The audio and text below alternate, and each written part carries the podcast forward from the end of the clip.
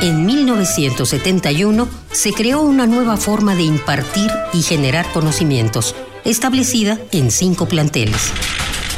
Azcapotzalco, Naucalpan, Vallejo, Oriente y Sur. CSH, 45 años.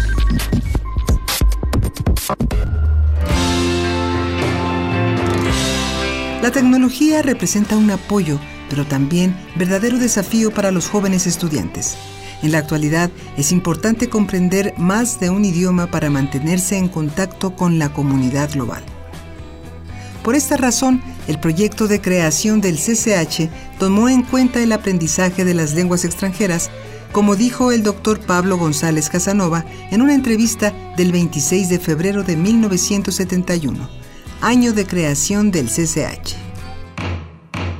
El plan se propone además enseñar a todo estudiante a traducir un idioma extranjero, en particular el inglés o el francés, pues en el mundo contemporáneo es imposible adquirir una cultura universitaria sin conocer por lo menos un idioma extranjero.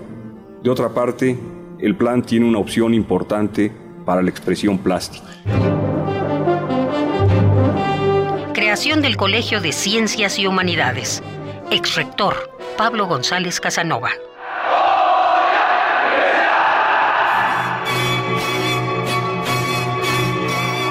Radio UNAM celebra el aniversario de uno de los sistemas de enseñanza media superior más importantes del país.